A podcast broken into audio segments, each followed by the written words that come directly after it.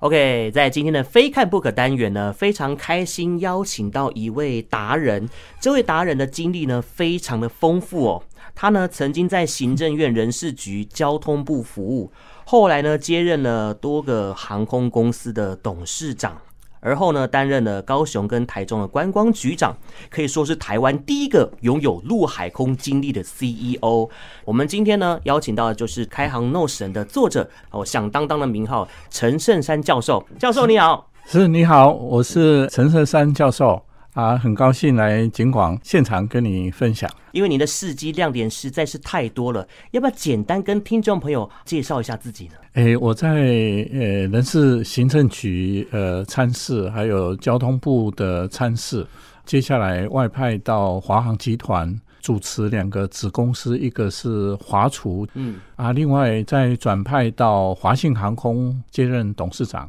啊啊！之后再转任接任高雄市的县市合并的第一任的观光局长，随后又上来到台中，跨域到台中市政府接观光旅游局局长。嗯啊，所以海陆空中央地方都经过长官学，都这样的经历过。像您这样完整的经历啊，应该是空前绝后哎。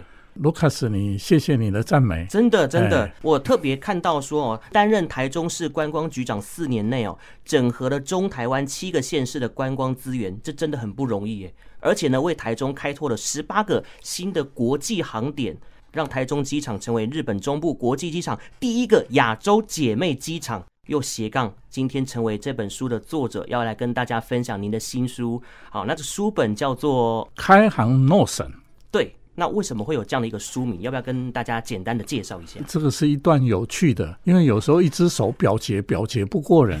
从最早的时候，原来原来我们最早的时候叫做改变的力量，结果只有我举手，其他人都反对。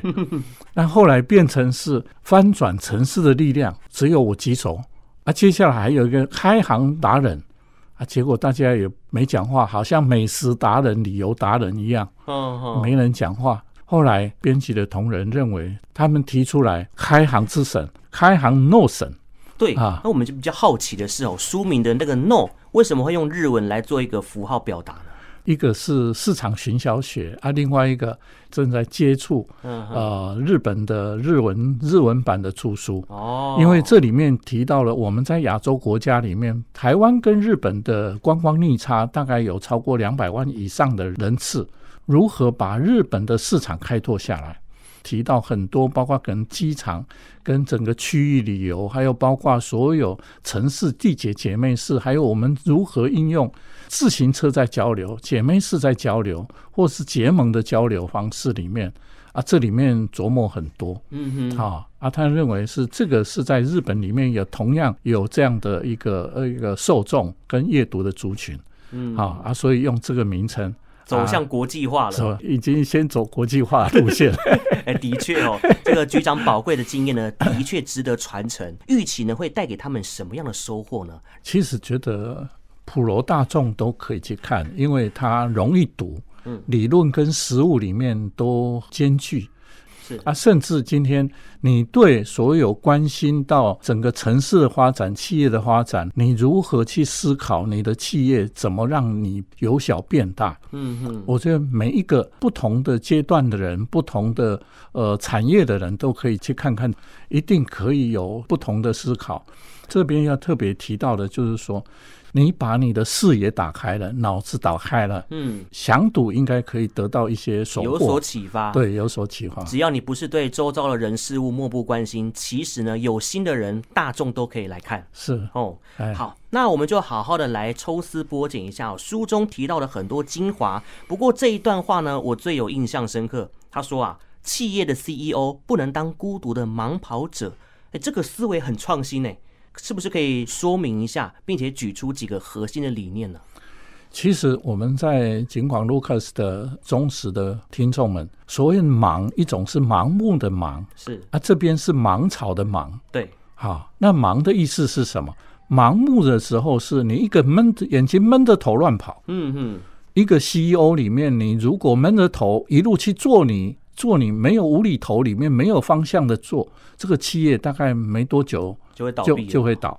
嗯，但是你有明确的方向，在跑的时候变成一个人跑一百步，你的员工还在跑，从原地再跑第二步，你跑到一百步，拔剑四顾两茫茫，你没有战友，你没有伙伴，背后没有团队。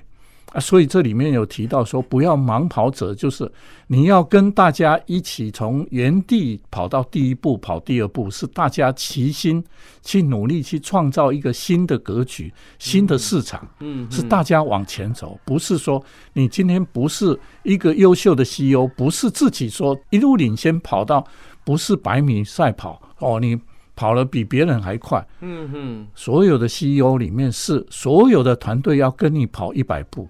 要好，大家一起好。嘿，对，不能自己跑一百步，结果你的团队里面只有跑第一步。嗯嗯啊，所以你回头看，当然会四顾两茫茫，会会很茫然，你不知道你在哪里。总算知道说有一句成语叫做“高处不胜寒”这样的一个概念了。对啊，所以在山顶上只有一个人也很孤独，真的 很很寒冷。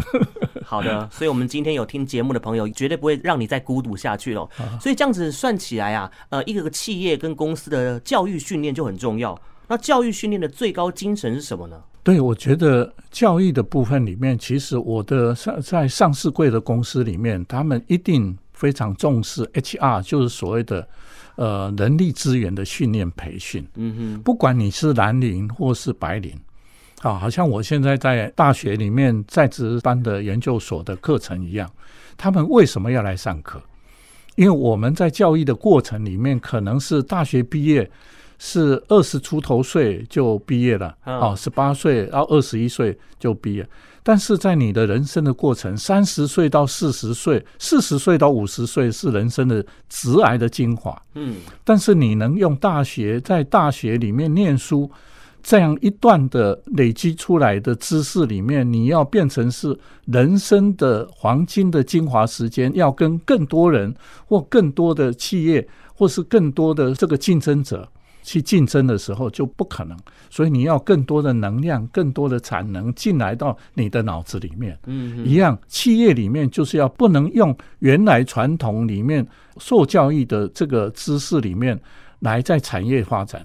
你一定企业里面要给透过人力资源的上课训练，嗯，累积堆积新的领域里面、新的市场里面的专业知识，让他可以在产业里面可以让他具备竞争力。嗯哼，所以这里面就不断要进修，每一个人啊，你不管在哪一个行业里面啊，你都要不断的进修，你要在市场里面。要得到跟竞争的对象，不管国内外的竞争，嗯哼，所以个人的教育信念，呃，在学校的呃进修，或是企业的教育信念，我觉得还有你自己的自修，你要不断的去累积你的能量跟能力。不断的精进自己，对，在精进，掌握趋势，对，了解国际的这个脉动，哦、嗯，跨界整合再出发是目前最流行的一个趋势性哦。啊，当然了，局长今天来到我们节目现场呢，也要斜杠一下。现在交通资讯的趋势是不是可以为我们听众朋友掌握一下呢？好，国道五号北上，雪隧入口前多车。呃，台六十一线南下三十八到四十三公里里面，桃科到观音路段。封闭内侧施工，祝福大家平安，呃，健康快乐，行车平安最重要。谢谢局长为我们带来的这个金玉良言。这本书呢，我们今天来继续的来谈判说，呃，在书本当中有提到这个高明的谈判啊，不是从利益上着手的，那需要掌握哪些要诀呢？这很多朋友都会有一些盲点的存在。在过去，我变成一个地方的观光局长。但观光局长里面在乎的是什么？国际入境的客人，嗯嗯，你怎么进入城市？观光局长要关心的是多少的国际的入境客进来到饭店，食宿游购行，让这个城市的消费力更大。是，但是如果这一个城市的国际机场还有港口，国外的游轮、国外呃飞机飞的少，那我要去哪里找客人？所以变成是，我就用移公移山的方式里面去把所有亚洲的航空公司的大老板这些 CEO 里面，我去说服他们把飞机可以开进到我的城市、我的机场。嗯嗯。啊，所以在开拓的过程里面啊，我就要说服他们为什么要进入这个城市。好，那我们就听众朋友来了解一下哦，局长在这几年呢，开拓这些航班的一个心路历程。啊，开拓的过程里面，我要怎么去说服人家可以进来？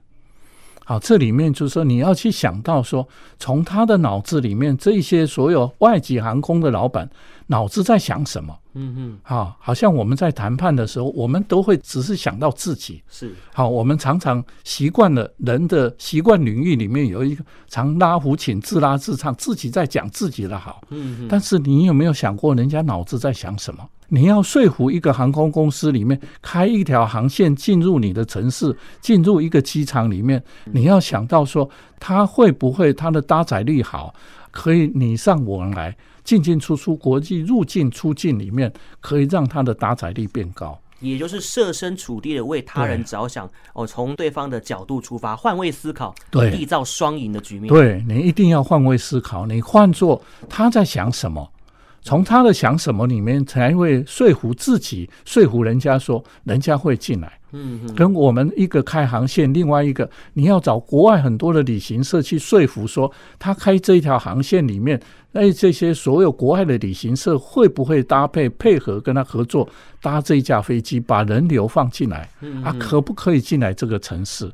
所以我们都要想到每一个他的需求是什么。嗯，那刚才卢卡斯你在提到说啊，你把飞机开进来了之后，你只有对高雄独后高雄或独后台中，因为我们在整个区域的发展、城市的发展过程中，你不是只有你好，一定要共好。对，什么意思？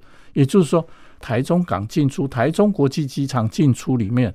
只有好到台中市吗？没有，没有。你一定要把中部的七个县市苗中、彰投、云嘉嘉他们进出台中港、进出台中国际机场的人流，你要把它整合起来，分流分享，人家就会愿意跟你合作。要说服很多七个县市里面的观光跟产业的人，能够一起来接待这些外籍客人。掌握这些诀窍呢，就能够无往不利。从这个局长的经历来看啊，你看中台湾的第一把交椅，南台湾的第一名，这个真的不是浪得虚名。大家呢都可以在书中呢可以好好的感受得到。那如果说呢，现在的听众朋友你刚好是年轻族群，有志想要成为 CEO 的话呢，诶，局长你有对他们什么样的建议吗？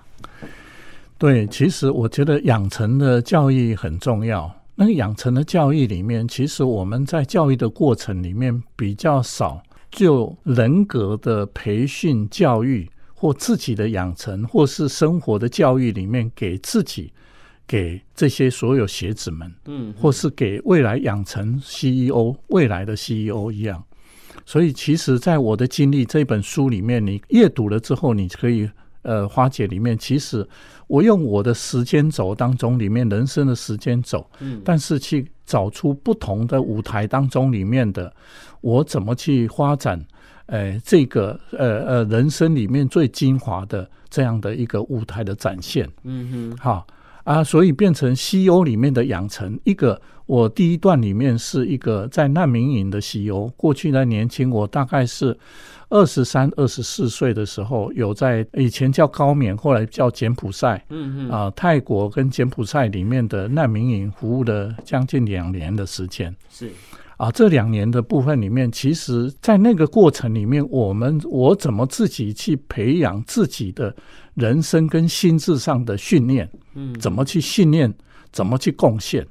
好，好像我那种心态上的调试，调试就是说，你怎么去学习到你去尊重很多人？你怎么去奉献？